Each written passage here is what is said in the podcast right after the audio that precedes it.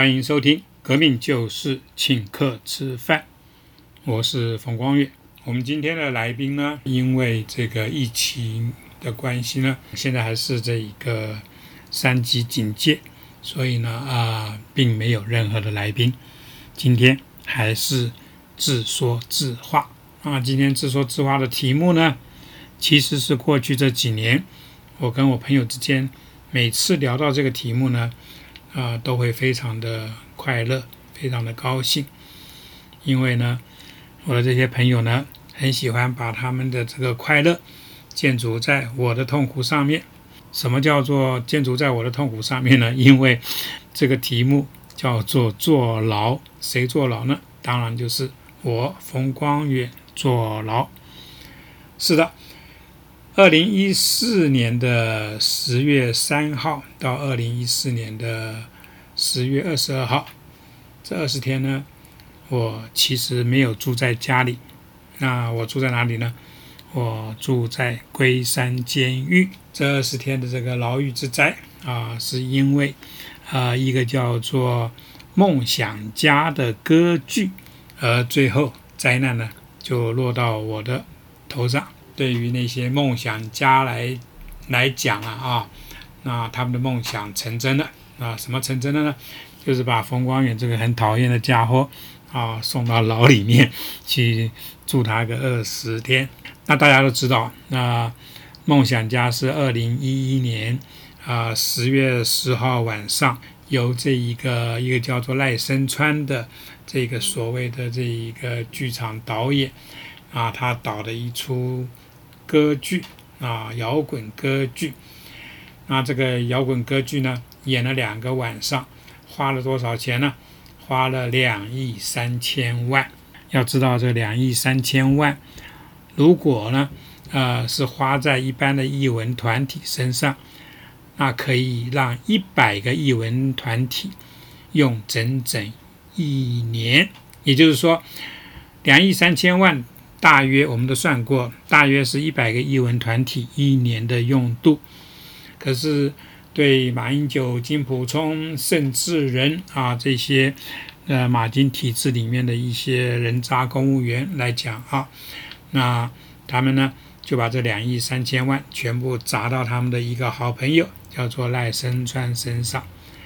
要知道，两亿三千万里面，光是所谓的创意费。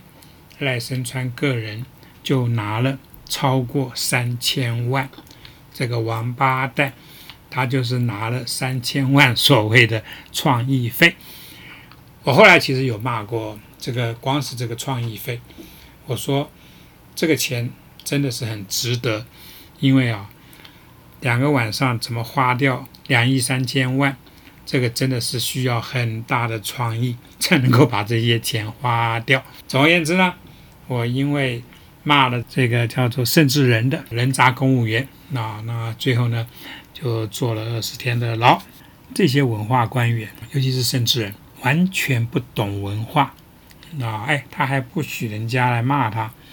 那那东窗事发啊，这个人呢，马上啊仓皇辞官，卷铺盖滚蛋。所以呢，马金体制，光是在这个案子里面。就浪费了纳税人两亿三千万，真的想想看，尤其是用现在啊，大家在这个疫情里面啊，愈发觉得赚钱真的是不容易。你看，光是一个疫情，让多少人啊，那个收入完全呢，就变成一个影响非常非常影响生计的一件事情。可是要知道，梦想家啊，这个所谓的歌剧。两个晚上，他竟然花掉两亿三千万。好，这个案子呢，因为今年刚好十周年，所以今年的十月一定这个案子一定会被拿出来重新、重新好好的讲一次啊！不止讲一次，会讲很多次。那。我们今天因为这个题目叫做坐牢，所以我们就把这一个主要的这个话题呢，还是摆在我怎么进去，最后二十天怎么出来，啊，中间发生哪些比较有趣的事情啊，我再讲给大家听。坐牢啊，对我来讲当然是人生第一次。那很多我的朋友呢，其实基于好意、基于善意，他们都跟我说：“光远，这个二十天呢，一天其实是可以用一千块钱啊罚还去取代，也就是说，我只要缴两万块钱啊，基本上呢，我就可以免去这个牢狱之灾。可是我总是跟我这些朋友说，我说我当初来冲撞这个体制，就是其实完全没有把坐牢这件事情摆在脑子里面。我常跟他们说，我说台湾的民主，你看我们的前辈这些民主的这些先行者，你看他们，他们这些人在过去那么多年的这个时光里面，啊，他们牺牲了多大？有些人牺牲的是家庭的幸福，有些人牺牲的是个人的健康，有些人牺牲的是个人的自由，那有些人甚至像郑南荣，他牺牲的是自己的生命，还有很多。其实包括很多这个被这个国民党逮捕之后啊枪决的很多人，他们其实生命都为台湾的民主付出去。所以我坐区区二十天的牢，这真的不算什么。对我来讲说，这个如果真的要我去坐牢，我就去。当然，他们的好意啊，那我基本上都心领了啦。因为有有好几位朋友，他们甚至跟我说，官员。这个钱呢，我帮你付掉，你就不要进去。真的，前前后后大概有十位这种朋友，这些朋友呢都愿意为我付两万块钱啊，叫我不要去坐牢。其实我现在想想，我当初也许这些朋友应该跟他们说：“好吧，那你就两万块钱给我啊。”然后他们最后会发现，这个冯光月拿了这个两万块钱，结果怎么还是去坐牢了呢？原来他把这个钱用掉了。哎，我当初没有那么狠，你知道其实啊，还是一念之间啊。总而言之呢，这个二十天这个牢啊，一旦决定要去做，其实就马上会发生很多事情。例如啊，例如在九月二十九号那一天，我在这个自由广场前面呢，有一个叫做这个败给人渣这个路间惜别晚会，其实是一个惜别演唱会。就在这一个自由广场的那一个那那块空地上面，我们搭了一个舞台，啊，我们请了很多朋友啊来来上面演讲，来上面啊唱歌啊。那天，例如说这个蓝主卫，蓝主卫就是现在电影图书馆的这个负责的头头啊董事长，他就把我的那个照片呢啊跟一堆这个坐牢有关系的这些电影的这个剧照啊全部啊融在一起。啊，剪接在一起，非常好笑，来讽刺啊这整个事情啊。例如说这个呃柯一正导演，他在他也上上台讲话啊，他说这个如果冯光远入监，他会送这个葡萄酒的瓶塞啊，不是葡萄酒哈，酒带不进去啊，葡萄酒的瓶塞。那我以为他给我这个瓶塞是让我做一些，要让我可以塞在某些地方保护我自己。就不是，那他这个也是大概是让我闻那个瓶塞啊，解解一解我的酒瘾。总而言之呢，那天啊，很多人上台，那在那边呃演讲，那我自己也在上面呢讲了一段这个单口相声，就是监狱里面的笑话啊，想象里面监狱里面的笑话。其实那天有很多，大概前前后后有十个合唱团啊上去唱歌啊，例如说现在非常红的。拍写少年，那个时候他们刚刚出道，他们就他们就一定要来参加，要上台唱歌啊！我我其实很感谢他们。后来我主持那个《夜深人未尽》这个节目的时候呢，我就特别请他们上我节目啊。然后其实也真是谢谢他们啊！当年在他们那，就是他们那时候刚出道，非常年轻，二十二十郎当，刚刚二十过二十啊，三个年轻人唱摇滚。那他们其实现在是台湾非常重要的一个摇滚乐团。那除了拍写少年，呃，还有像呃陈明章啊，我的老朋友陈明章，那另外一位老朋友呃林生祥啊，他们都有上去唱歌。那那个是呃坐牢之前啊发生的一些事情啊。十月三号坐牢那天啊，那天上午我到这个台北地检署的执行科去报道啊，那个是在万华区的贵阳街。我那天去报道，然后穿了一件 T 恤，T 恤上面是写着“不做黑劳，非好汉”。啊，这是我的老朋友卜大中，他帮我想的一个 slogan。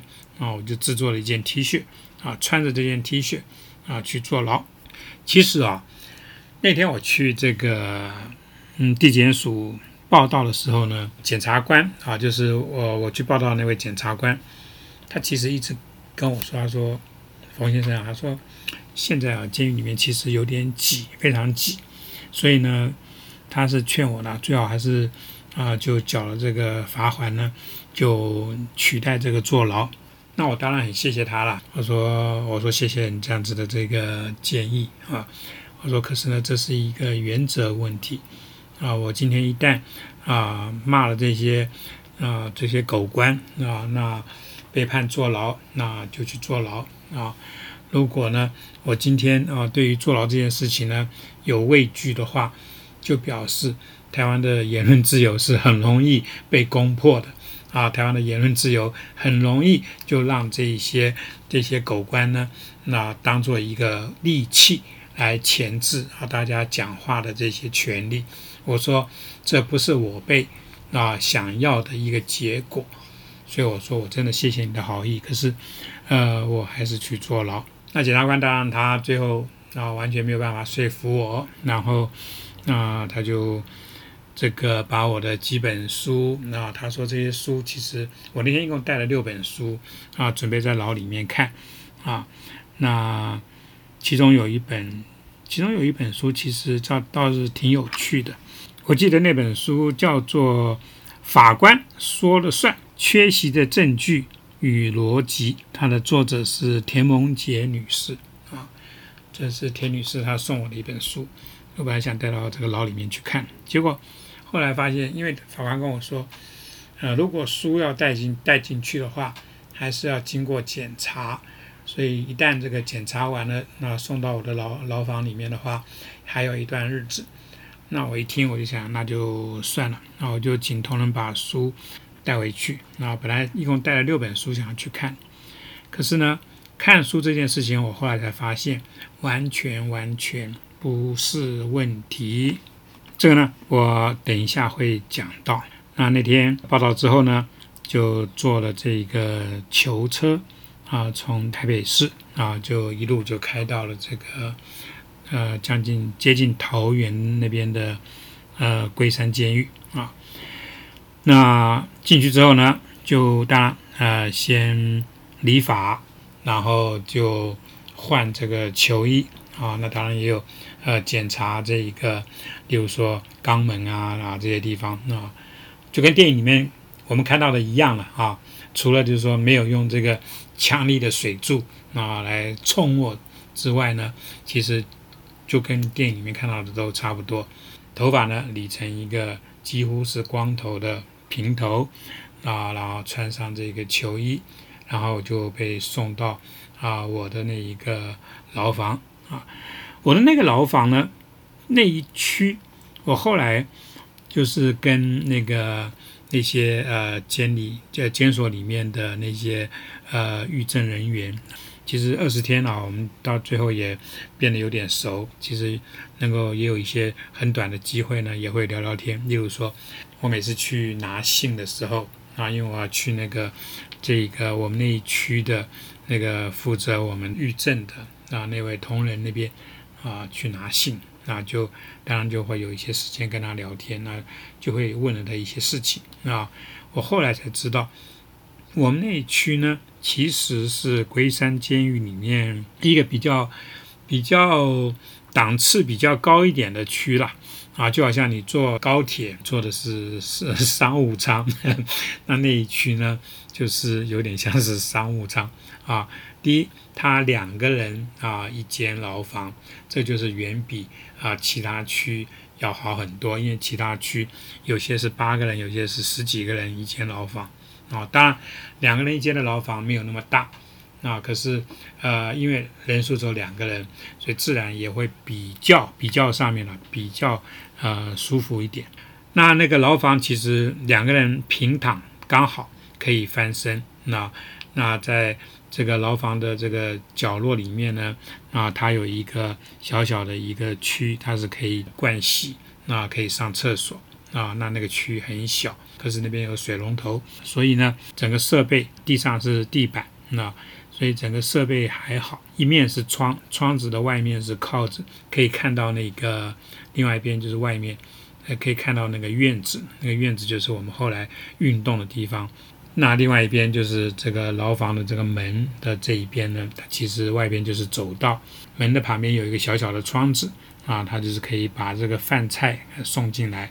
那饭菜我老实讲啊还不错，每天三顿饭，早上大概呃五点半左右要起来，早上通常是稀饭，然后馒头，还有一些小菜。那中餐跟晚餐，每一每一顿都是一定是四菜一汤。所以呢，整个的这一个饮食来讲，那还算是不错。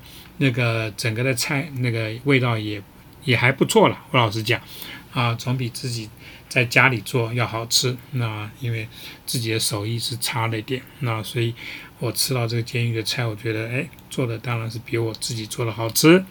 那前面讲了，我这一个这个区呢，呃，每个牢房只住两个人。那我有一个。Roommate 的 jailmate 啊，就是我的狱友，他叫阿明啊，绰号叫阿明啊。那他是因为这一个诈欺案啊，才进了监狱啊。那他那个时候呢，都快要出出狱了啊。他是特别调到啊我们那个区啊，跟我一起呃住在那个牢房里面啊，两个人啊，所以他是另外一个人。前面讲过，我们那区是有点特别啊。那那个玉帝跟我说，呃。其实我们那一区呢，关的都是司法背景，或者是警察，或者是法官，呃的一些犯人，或者呢，呃一些有政治背景，比如说官员呐，啊这些犯人就关在那一区。那我后来才知道，我们那一区，也就是当初阿扁总统住在这个桃园龟山的时候呢，也是。住在那一区，我的那个房间是不是阿扁的房间？我想应该不是。可是我知道，那那个时候阿扁在龟山的时候呢，就是在我们那一区。我后来我出狱之后，大概一个礼拜左右，那他也出狱了。我这个这个老友呢，不是不是老朋友的老，是牢里面的牢，是老友。我这个老友呢，他其实有一个很好的习惯。他非常爱干净，所以呢，在我们在我坐牢的这二十天，我看他每天把地板擦得倍亮，我就觉得说我运气不错啊，因为他真的，我看他真的是有洁癖。总而言之啊，那我在里面住了二十天，其实整个环境来讲啊，因为有这样子的一位这个老友，那我倒觉得说，哎，很幸运的。我在那边二十天，可是呢，我算是被探监很多的一个受刑人。我在里面二十天，大概有大概起码五六波人马来看我啊。那另外呢，呃，我我的同仁呢也带了我女儿去看我。其实我那个时候坐牢啊，我一直很担心我女儿会有一点障碍，可是我后来才发现。因为我跟我女儿之间啊几乎无话不谈，所以很早，当女儿知道我要坐牢的时候，我就其实可以从她的反应看得出来，根本就不必担心啊，因为她的对我要坐牢的这一个整个背景啊，很多事情她其实非常清楚啊。我我记得她那个时候甚至跟我说啊，说爸爸，你这个二十天的这个牢呢，叫做围坐牢，围是微小的围。啊！当我听过听到“围坐牢”这三个字从他嘴巴里面出来的时候呢，我就知道，OK，我不必担心我女儿，因为她基本上她把这件事情当做一个笑话在看。啊，他老爸是一个一个 comedian 啊，一个单口相声演员，所以单口相声演员啊去这个坐牢啊，基本上啊就是一个表演艺术，所以他一点都不会觉得怎么样。那后来，呃，我的同仁那带我女儿去去探探监，啊，我记得要知道那个去探过监的人都知道啊。当然，希望你们都没有探过监，当然也希望你们都没有被探监啊。我是讲我的听众们。那那天大家知道探监啊，就是呃受刑人坐在里面啊，坐一排，然后隔着窗子呢，呃就是他们的亲人。还没正式开始，那个铃声还没响之前呢，是有一一就是等于是受刑人跟他们的亲人之间呢，有一块厚重的玻璃隔着，而且还有窗帘，所以呢彼此看不到对方。那当铃声响起，啊，然后这个这个窗帘就打开。啊，然后呢，受刑人就可以看到他们的亲人来探监的朋友或者亲人。那那一刻呢，通常呢，有些人会掉泪。那那当然，有些人非常高兴，然后看到自己的亲人在牢里面，啊，好像还不错。那那一刻，我这个当这个窗帘打开的时候，我看着我女儿，我女儿看着我，突然她开始哈有一点哈哈大笑起来，那搞得我有点尴尬，因为。其他的受刑人跟他们的这个亲人见面的时候呢，都是有一点点的悲悲伤的情绪啊。那为什么我这个女儿竟然就是说很无理的就在那边开始笑起来了呢？你知道？然后我就问他说：“我说丫头，你笑什么？”那然后我女儿就跟我说：“她说，爸爸，我从来没有看过你光头的样子。”啊，他觉得光头的冯光远是一个非常好笑的一个画面，所以我拿他真的是一点办法也没有。总而言之呢，那天这一个探监，其实我很高兴，为什么呢？因为我发现，你知道我坐牢这件事情，完全完全在他心里面并没有任何的阴影，那我当然更没有阴影啊。我反而觉得说，啊，我因为坐牢，其实我在台湾的民主的这个抗争的路上面，我好像就是说尽了我的一个义务，好像好像在民主抗争的过程里面，有坐牢跟没坐牢，好像这个他从此然后 这个地位好像不太一样了，好像这个概念啊。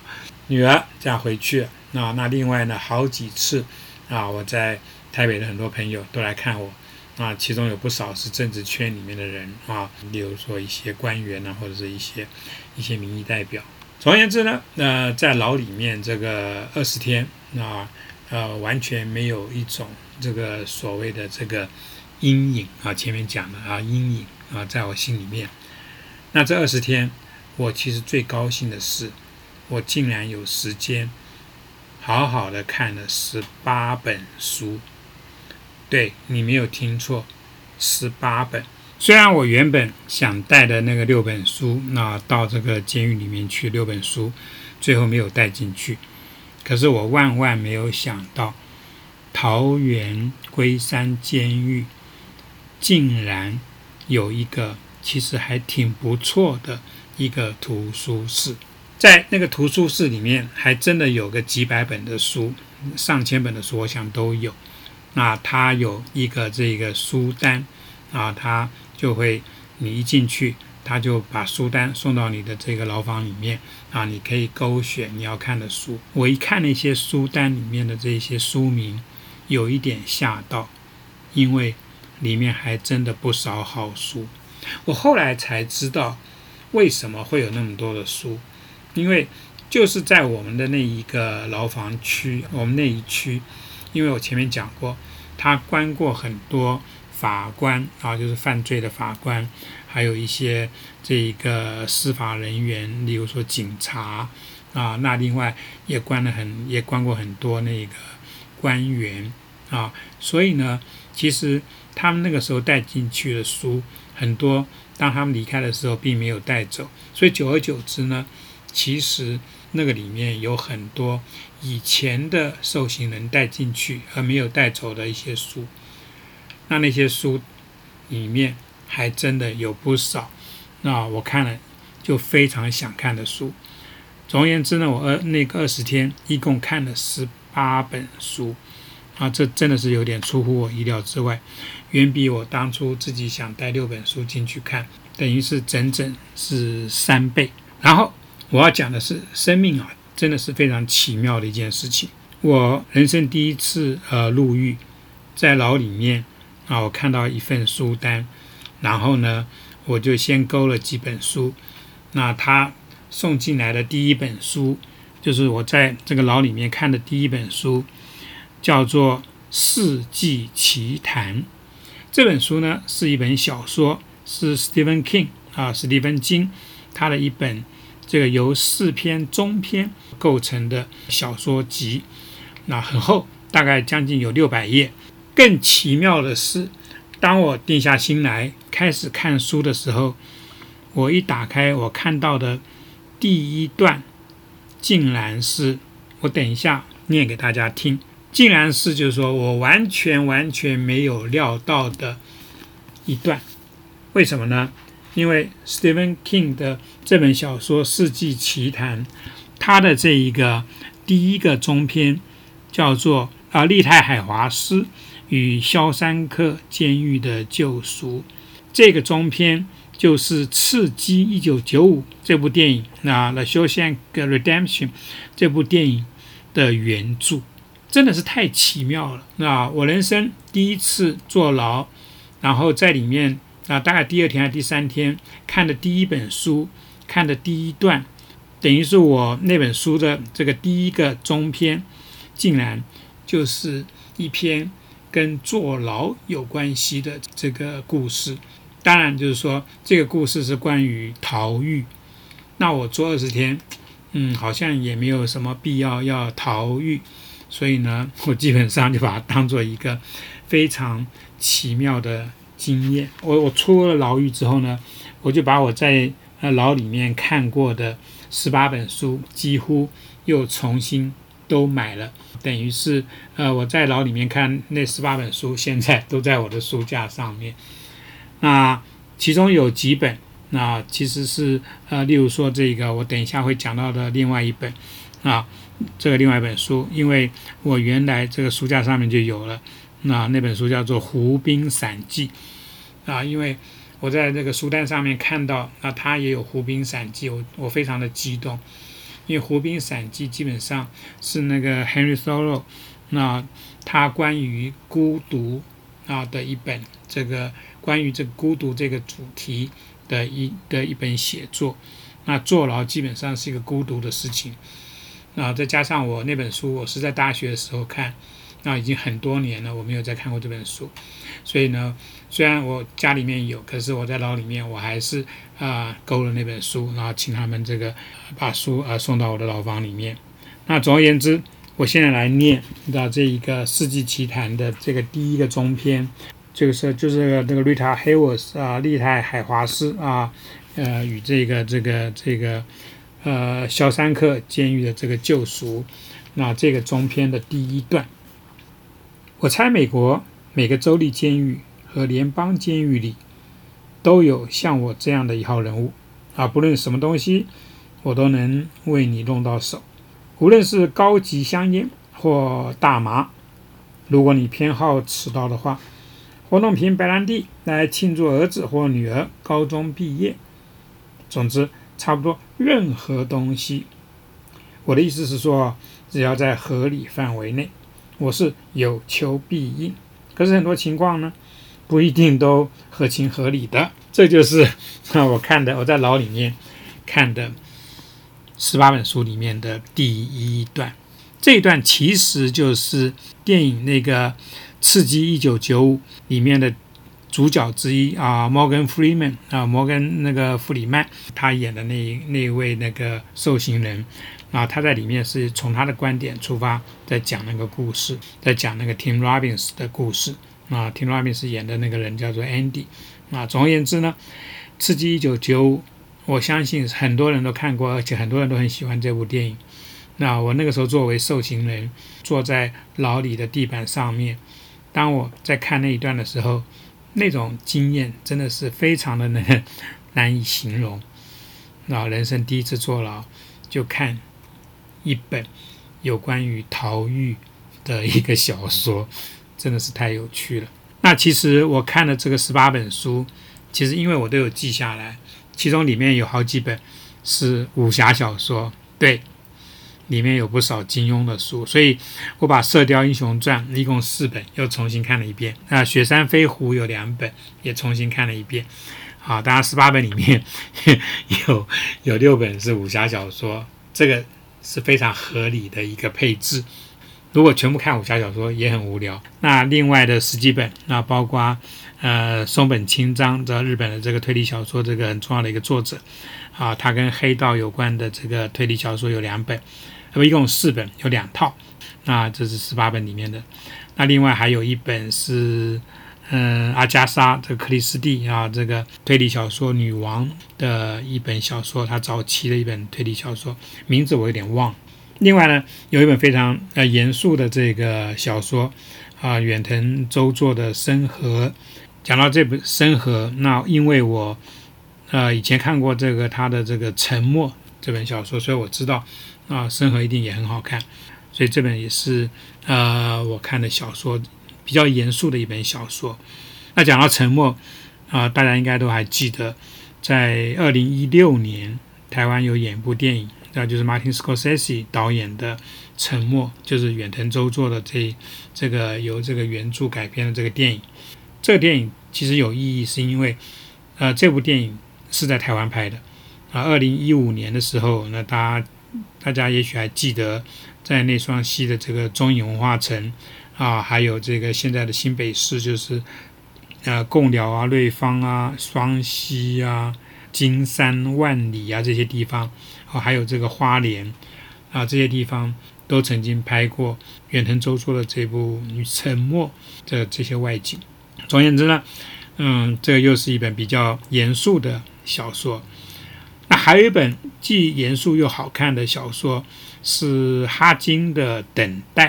那哈金，我我一直认为他大概是在美国的这个华人这个小说家里面，我觉得是最好的一位啊。那他的背景是中国，所以他是完全在中国啊出生受教育，最后呢，呃，在这个应该是八零年代末还九零年代吧啊，他去美国留学，然后啊就在美国留下来了，然后开始用英文写作啊那。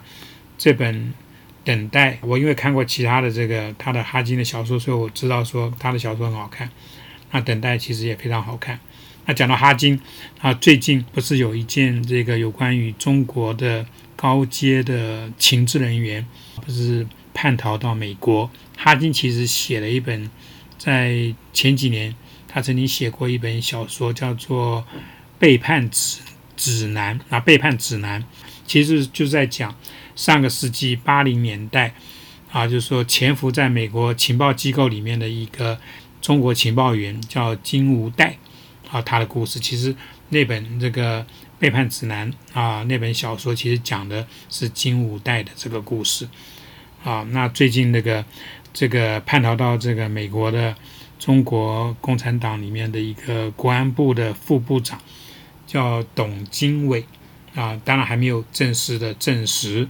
那董经纬如果是中国叛逃到美国最高阶的一个情报人员，那当初金吾代跟他的阶位阶级啊差一点点，可是也非常重要，因为他在美国的这个情报组织里面，从一九五二年一直潜伏到一九一九八五年，所以三十几年非常多。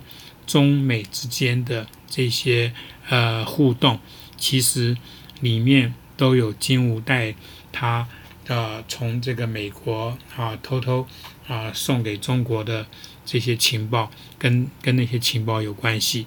例如说中美建交啊，就跟金五代提供的情报啊关系很大。总而言之呢，这个哈金的那本小说也很好看。十八本书里面还当然也还包括前面讲过的呃梭罗的这个《湖滨散记》。《湖滨散记》就没有全部看，因为以前在很年轻的时候看过啊，所以看那本书就是挑着看啊。其中呃两三个章节，尤其是跟孤独有关系的啊那个章节，再重重新温习温习一下。那在里面呢？